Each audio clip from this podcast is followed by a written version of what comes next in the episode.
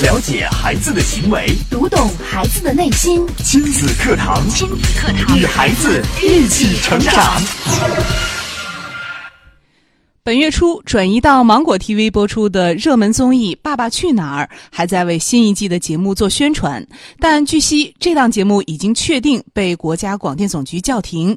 节目为什么会被叫停？这背后又折射出教育的什么现象呢？亲子课堂今日关注由《爸爸去哪儿》被叫停说起，主讲嘉宾亲子教育专家袁明阳老师，欢迎关注收听。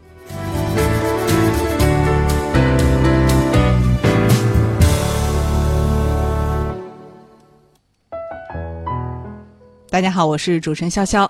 接下来我们有请今天的嘉宾袁明阳老师。明阳老师好。嗯，潇潇好，听众朋友大家上午好。嗯，那今天我们的这期话题要从一个非常热门的综艺节目说起，《爸爸去哪儿》。对，呃，相信收音机旁的听众朋友们啊，都看过这档综艺节目，叫做《爸爸去哪儿》。对，它最早呢是由这个湖南卫视。播出的，呃，迄今已经播出了好几季，也播了好几季了。对，呃，由《爸爸去哪儿》呢，也确实是引发了，呃，一轮新的这个怎么说亲子节目的热潮。嗯，就是大家好像把视线从这个明星的综艺转移到了这个亲子的这个综艺真人秀上面来。呃，但是，呃，从今年开始啊，全新的一季《爸爸去哪儿》啊。呃，从湖南卫视下档转移到了湖南卫视的这个新媒体芒果 TV 上来播出。哦，其实，在这个月初的时候啊，芒果 TV 上还有这个《爸爸去哪儿》铺天盖地的宣传。对对，但是呢，呃，却有一个最新的消息啊，显示在八月三十一号的时候，国家广电总局啊，明确的下发了通知，要求将这档综艺节目啊停播。嗯。就是已经确定《爸爸去哪儿》不能再播出了。那其实这么火的一档节目，突然被叫停，这是为什么？这是什么原因？那背后又会折射出怎样的教育的现象呢？嗯，其实也是挺让我们深思的。是大家嗯，对大家不妨呢也可以来就这个事件呀大胆的猜测一下，说说您的想法。你觉得为什么？《爸爸去哪儿》这档节目会被广电总局叫停，原因是什么？嗯，大家可以参与进来，跟我们来互动一下啊！新浪微博您可以关注“迪兰留言亲子课堂”，在我们今天的话题帖下来跟评论；微信平台也可以关注微信公众号“亲子百科”，直接给我们来留言。那熟悉这档节目的朋友呢，都知道啊，《爸爸去哪儿》其实就是一档呃明星亲子的真人秀节目。对。这中间呢，就有很多的明星爸爸带着他们的萌娃，嗯，呃，在这个村长，也就是主持人李锐的带领下，对，去到不同的地方去体验生活。然后节目组呢，就通过这个摄像机的全程的跟踪抓拍，来真实的展现父子。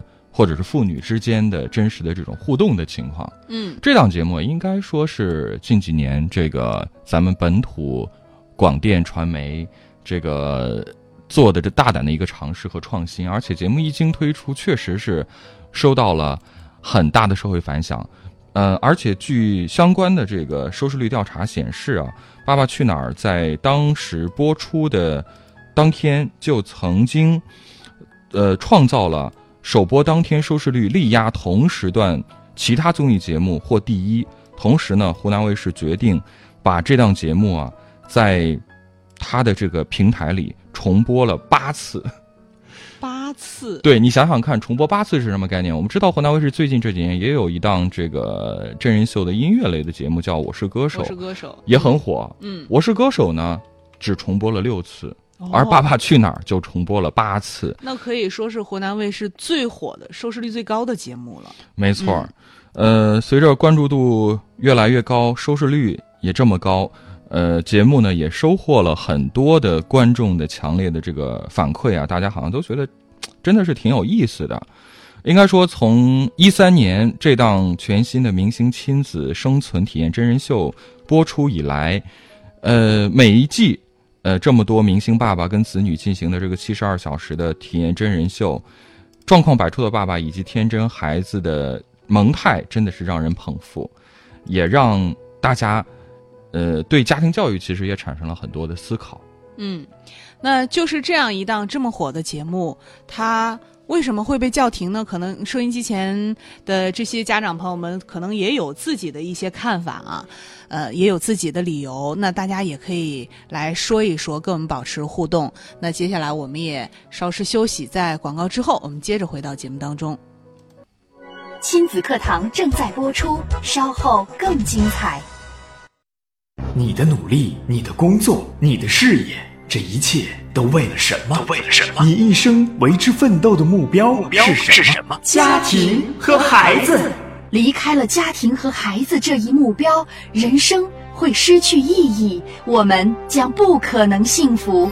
亲子课堂给你一张通往幸福生活的地图。生活的地图。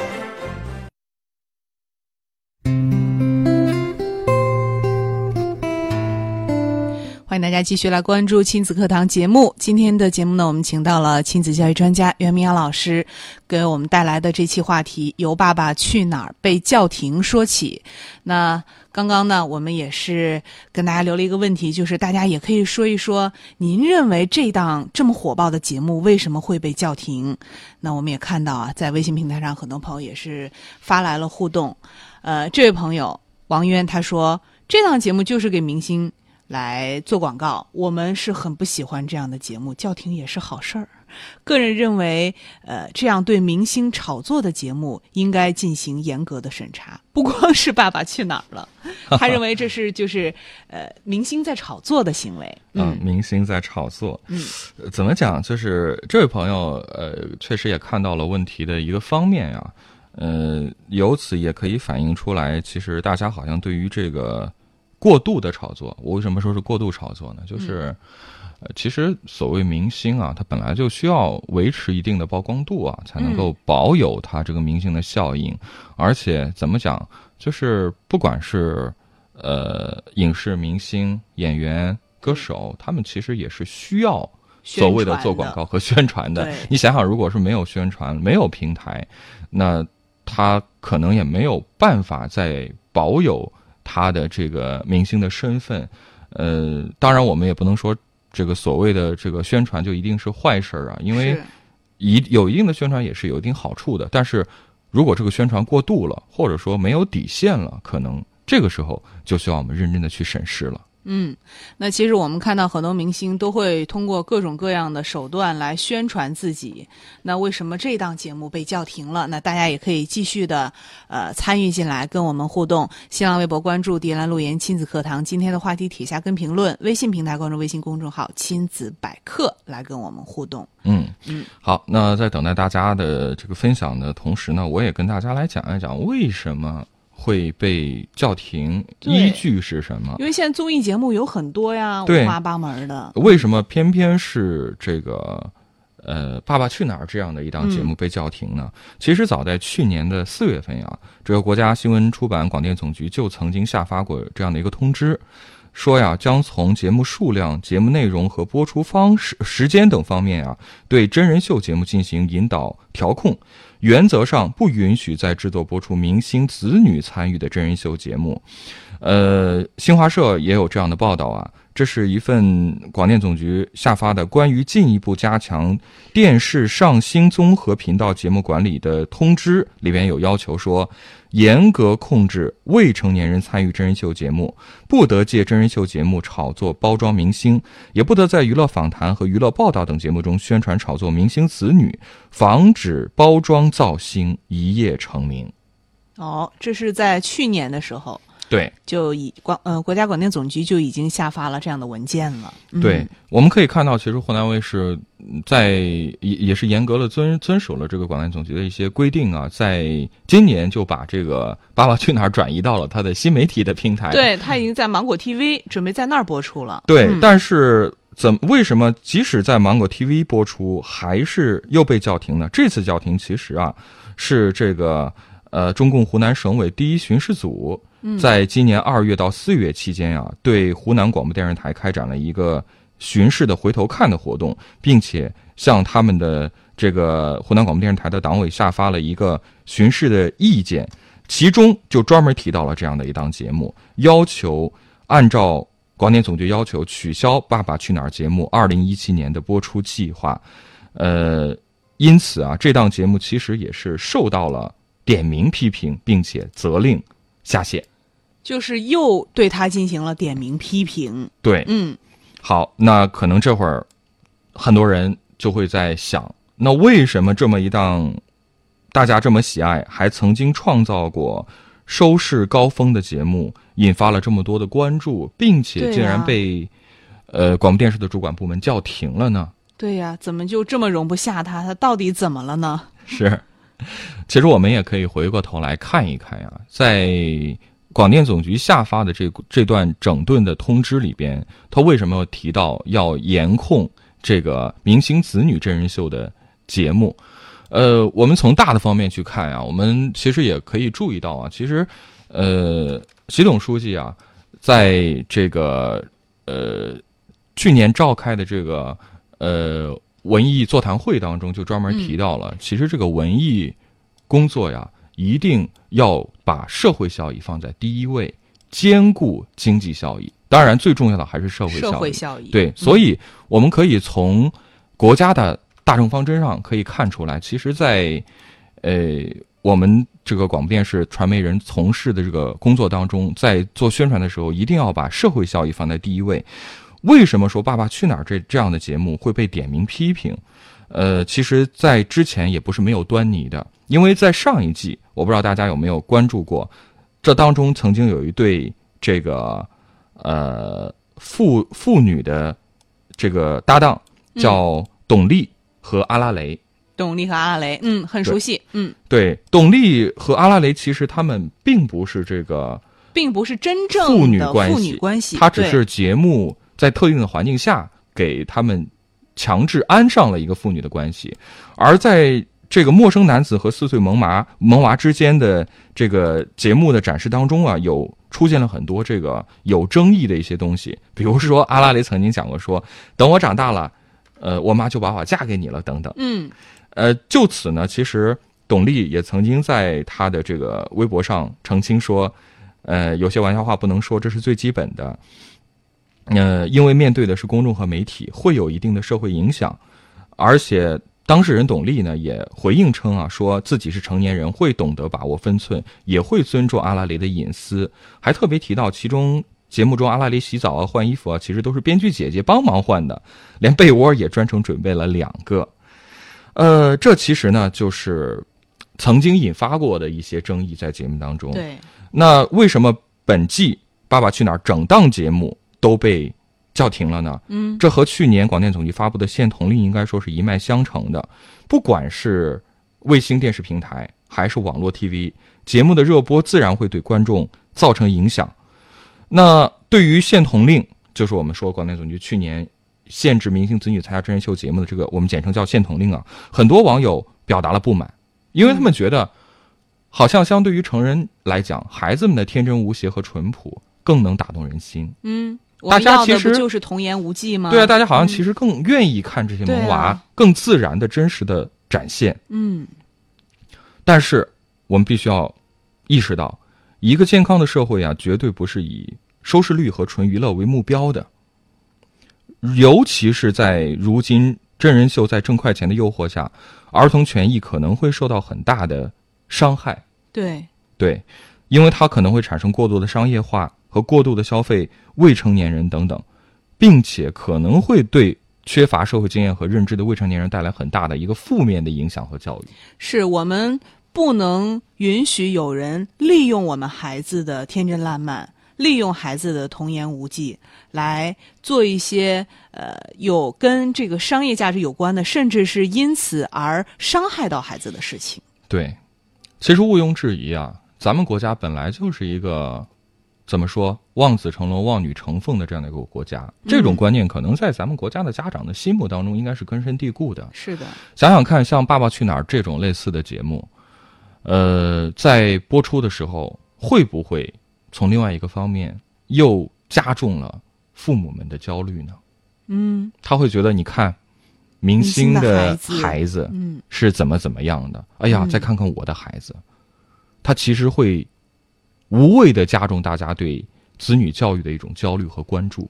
是的，而且每每节目播出的时候，在呃，甚至在播出的第二天，在我们的各种网站上，我们就会发现，哎，呃，大家甚至有时候在讨论，你看，在昨天的节目当中，谁谁谁某位明星他的孩子穿的是什么什么衣服，嗯，用的是什么什么水杯，什么同款，马上淘宝上都有了。是的，好像大家把这个焦点都关注到这上面。是，其实这种过度的关注啊，反倒会对少年儿童的健康成长造成不利的影响。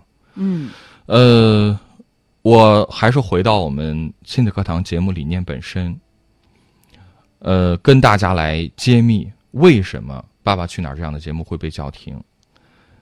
熟悉我们节目的朋友肯定都听说过这样的一句话，叫做“你的语言就是你的魔咒”。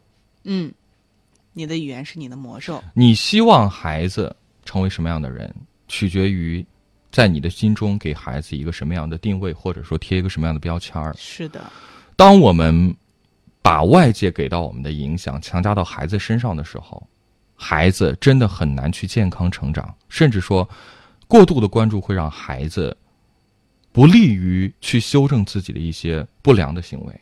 嗯，因为有些家长在看了节目之后会说：“你看谁谁谁的孩子怎么多怎么样，多么可爱再呀！看看你再看看你，嗯，对，你怎么就不会呢？你怎么这么笨呢？是。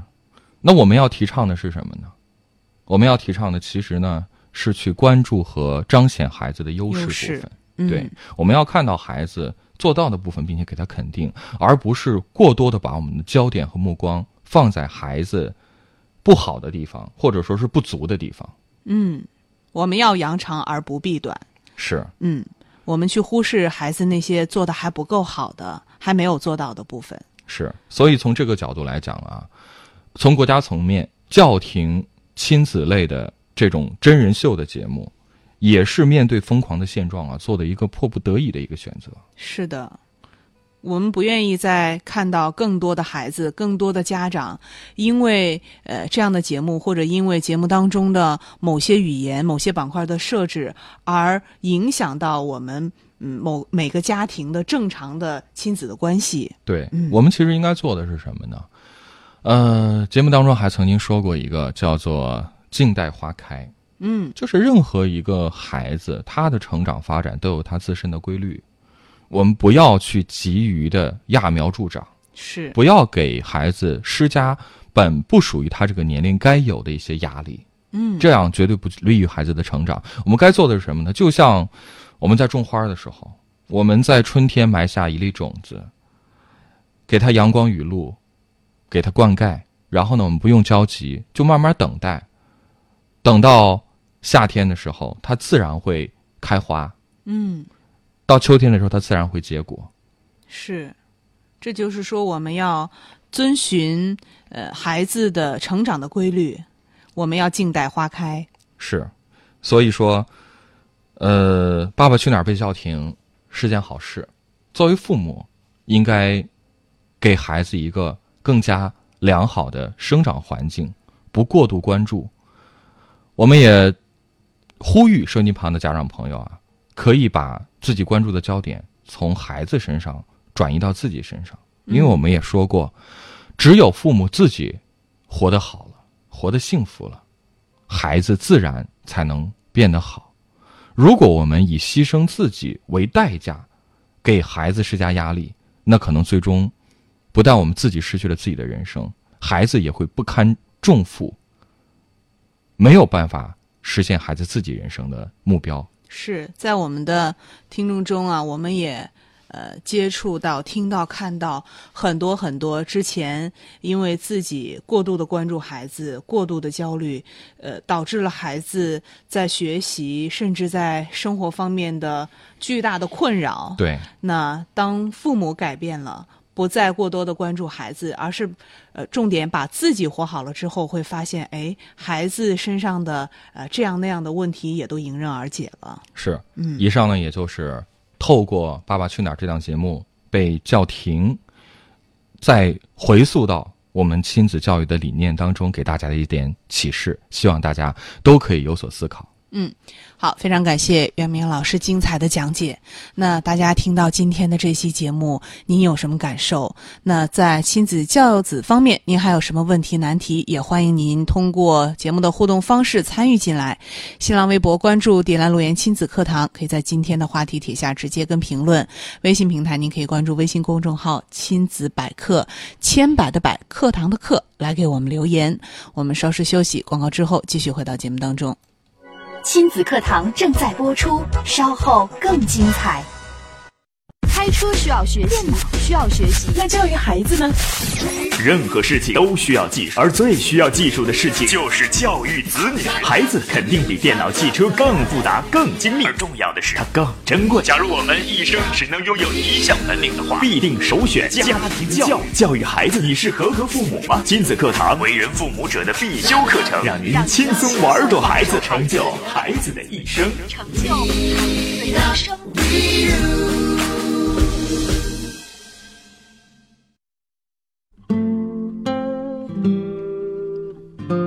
好的，欢迎大家继续关注正在为您直播的亲子课堂节目。在节目当中呢，我们也欢迎大家继续透过微博、微信的方式参与到节目互动当中。您可以在新浪微博关注“迪兰路言亲子课堂”，在我们今天的话题帖下直接来跟评论；也可以在微信平台关注微信公众号“亲子百科”，千百的百，课堂的课，可以给我们留言。您也可以回复。微信群三个字，按照提示，您可以加入到亲子课堂的微信群里，和我们的亲粉们随时随地的来互动交流。那今天呢，我们请到了亲子教育专家袁明阳老师，来就一期非常热播的综艺节目《爸爸去哪儿》被叫停，也是引申到了在呃折射出了教育背后出现的一些现象啊。嗯，相信也会引起大家的一些反思。是。其实，在昨天我们这个节目的专家团的专属微信公众号“亲子百科”的头条啊，我们其实就推送过这样的篇一篇文章啊，大家其实不妨可以去翻看一下。昨天的这个头条啊，就是爸爸们哪儿也不去了，新一季《爸爸去哪儿》被叫停，原因是这篇文章其实是转自这个人民微报呃人民日报的这个微信公众号，嗯，这其中啊就。对这个《爸爸去哪儿》这档节目停播啊，其实做了一个综述啊，有非常详细的一个介绍。在昨天这个推文发送出去之后啊，其实我看到阅读量也挺多的，大家也都挺关注的。呃，借由这样的一篇文章，或者说借由这样的一个现象啊，我们也真的是可以希望我们的家长们啊。可以对这个亲子教育啊有更多的思考和理解，不仅仅是把它当成一个现象去看，更多的要去反思这背后折射出来的道理是什么，原因是什么。嗯，或者我们说在。《爸爸去哪儿》播出的时候，呃，在节目当中呈现的这些真人秀，这些明星和他们的子女，在节目当中给我们，呃，其实多多少少也会反映出他们的一些亲子教子的理念。是我们说这些理念真的都是正确的吗？如果这种现象被我们这个电视机前的观众朋友们看到了，嗯，会给大家带来怎么样的影响？是，嗯，我们也是对挺严重的。对，如果我们去。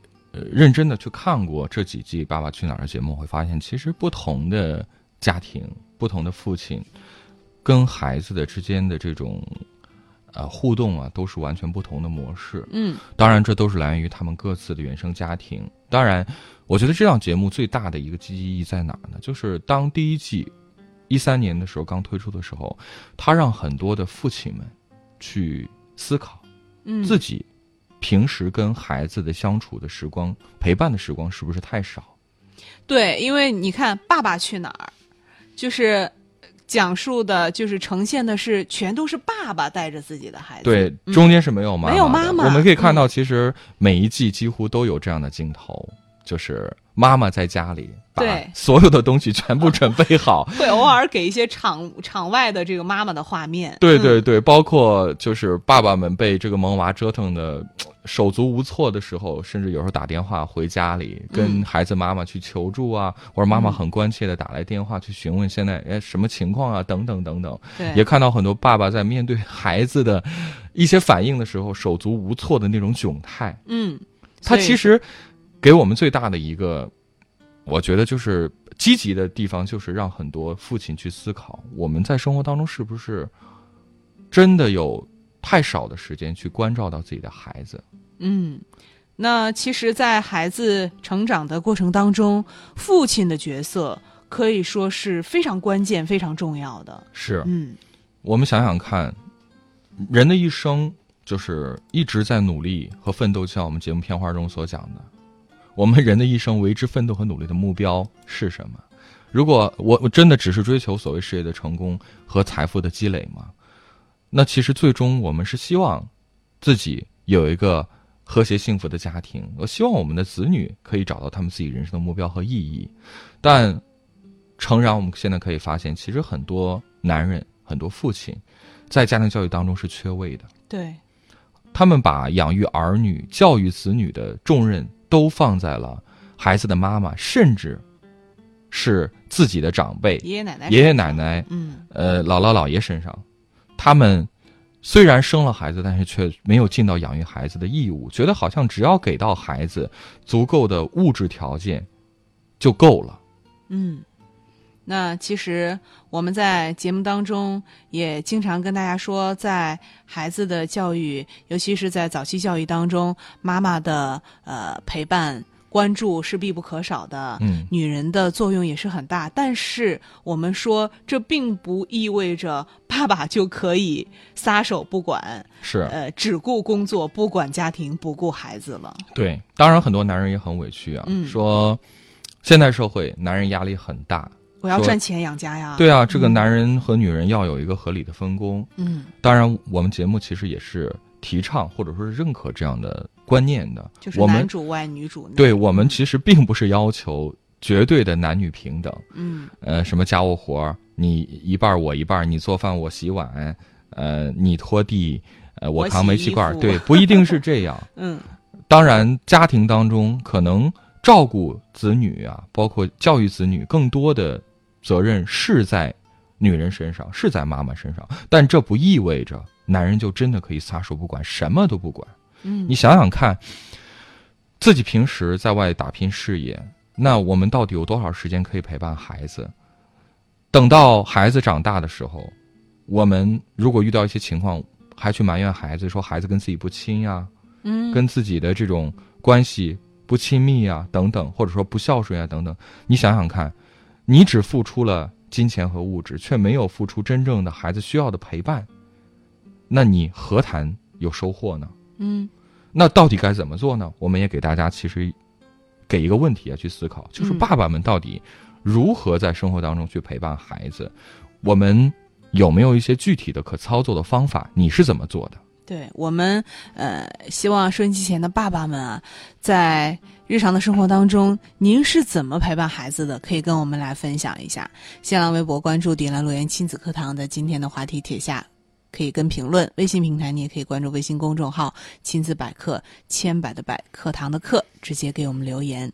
那我们稍事休息啊，广告之后我们来跟大家分享。亲子课堂正在播出，稍后更精彩。孩子是最精密的设计，最美妙的创造。孩子是天使降生于世，是来引导你的，并非受你指教。没有问题孩子，只有问题教育。亲子课堂，亲子课堂，让父母轻松读懂孩子的说明书。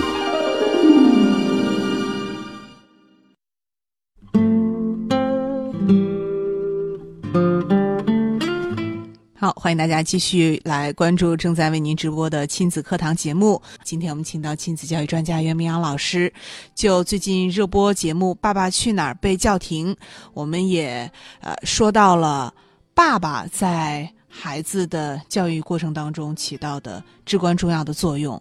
那爸爸的陪伴对于孩子的成长是很有利的。那在您的家里，爸爸们是怎样陪伴孩子的？收音机前的爸爸们也可以参与到我们的节目当中，说一说您是怎么陪伴孩子的。新浪微博可以关注“迪兰路言亲子课堂”，在今天的话题帖下直接跟评论。微信平台可以关注微信公众号“亲子百科”来给我们留言互动。那其实，啊、在日常生活当中，我想，爸爸即使是陪伴孩子的话，也会有爸爸一些特殊的方式，嗯，是跟妈妈不一样的。对，刚刚这个逍遥其实也提到了呀，嗯这个，呃，生活当中可能爸爸确实有很多的时间都在外面打拼事业，，对，为家里边挣钱养家，很多父亲会觉得挺委屈。那我在外面那么忙，每天还要疲于应酬，嗯。我哪有时间去陪伴孩子呢？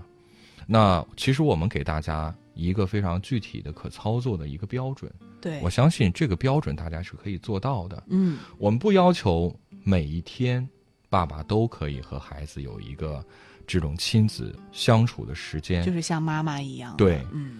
但是我们给大家的一个最低标准嗯。非常简单，我们每周能不能抽出半天，或者是两个小时的时间，雷打不动去陪伴孩子？每周半天或两个小时，我觉得这很容易了。对啊、我们就嗯比如说，就选在星期六或星期天的下午，对我，们就花两个小时，这个时间要跟孩子说好。嗯你平时可以告诉孩子说：“宝贝儿，爸爸平时工作挺忙的，在外面有很多的事情需要我去处理。但是，你记好，每周六下午嗯有两个小时，爸爸都会放下所有的事情去陪你。其实你也可以去告诉你自己，不管是生意上、事业上的伙伴，你可以告诉他们有什么事儿，这个时间是雷打不动的。嗯你千万不要会担心别人会认为你，哎呀，呃，你看看你，呃，去陪太不重视我们的合作了。对，我嗯觉得不会。潇潇可以，其实你可以站在你的角度，你去想一想，如果一个男人跟你讲，你跟他约一个事情，他告诉你说呀，不好意思，嗯我周六每周六下午的三点到五点，我必须要陪我的孩子。嗯，你会对这个男人是什么看法？我觉得我对他的这个印象会加分加分，绝对会加分。是甚至我会觉得，哎，如果说这个项目能跟他合作，可能之前还犹豫不定，他这样告诉我的话，我可能会觉得这个人值得信任。对，这是一个非常很负有责任责任感、有担当的父亲，是，并且真的就是这个要求，我觉得量化起来，它一点儿都不难，嗯，是绝对可以做到的。每周两小时，每周半天，我觉得这个时间挺少的了。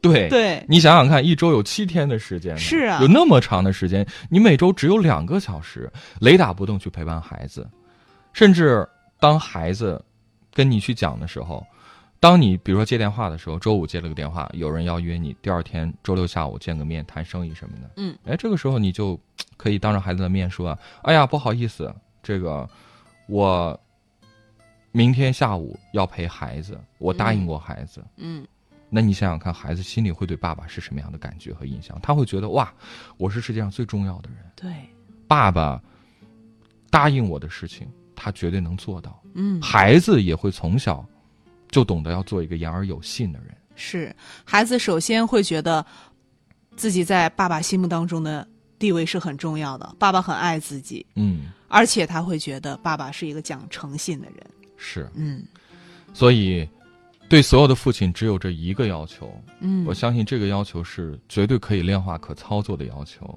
就是跟孩子约定好，每周有固定的时间，跟孩子有一个亲子相处的时间，而且这个时间，我希望父亲可以做到什么呢？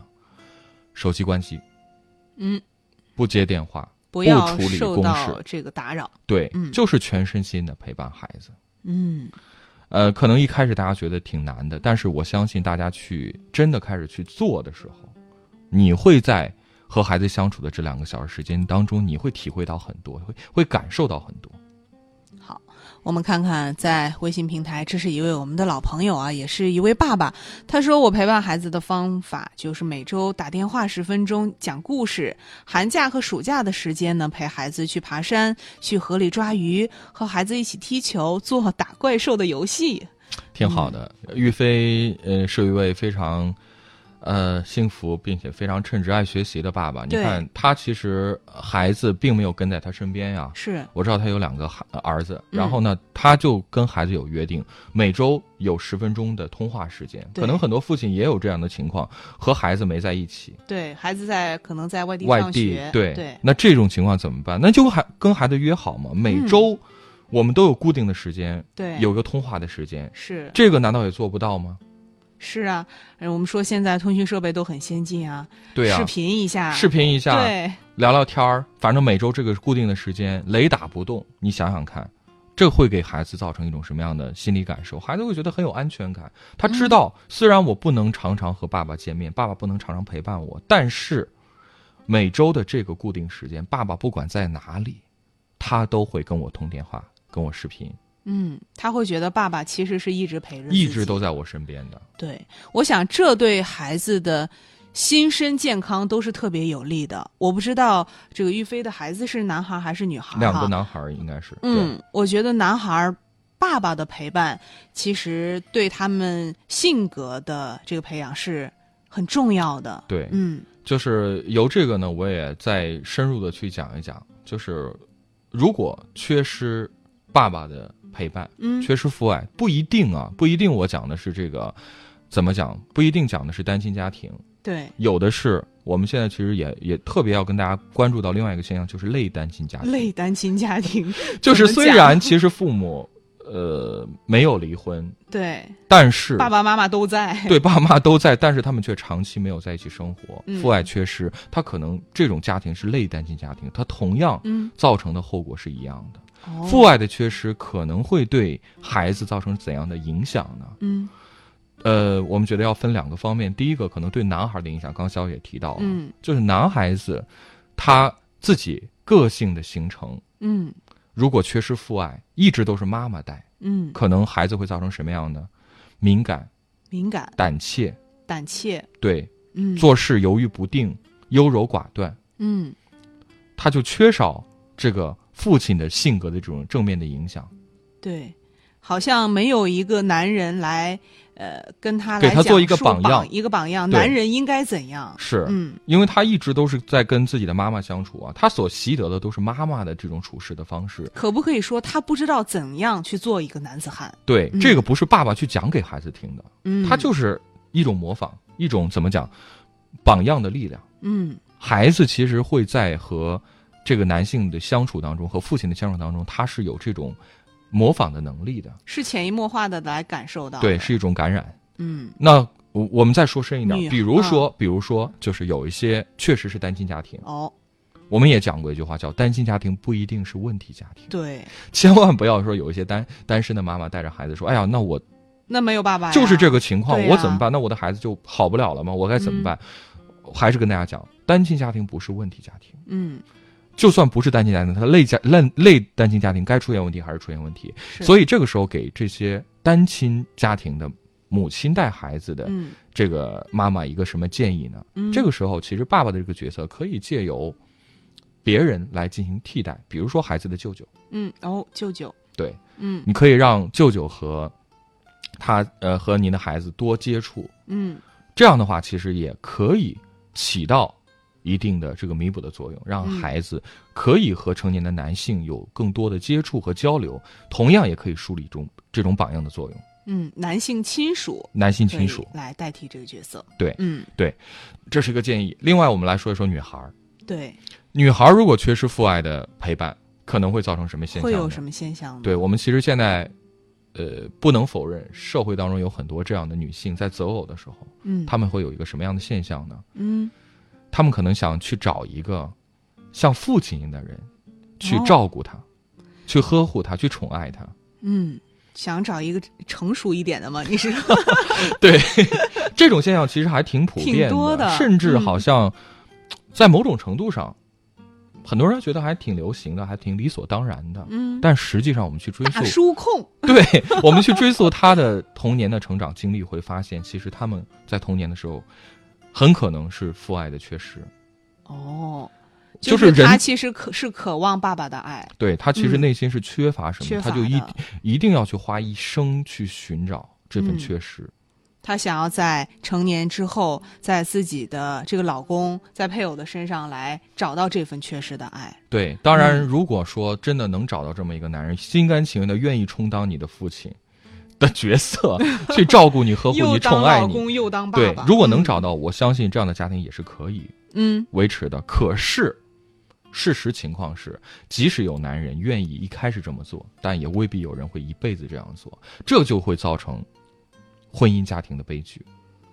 对，因为我想，一个女人，当她一直是心态都是一个小女孩的心态，她一个在公主啊，一个爱女儿的心态，对这样的，话，你想她的两性关系一定不会好。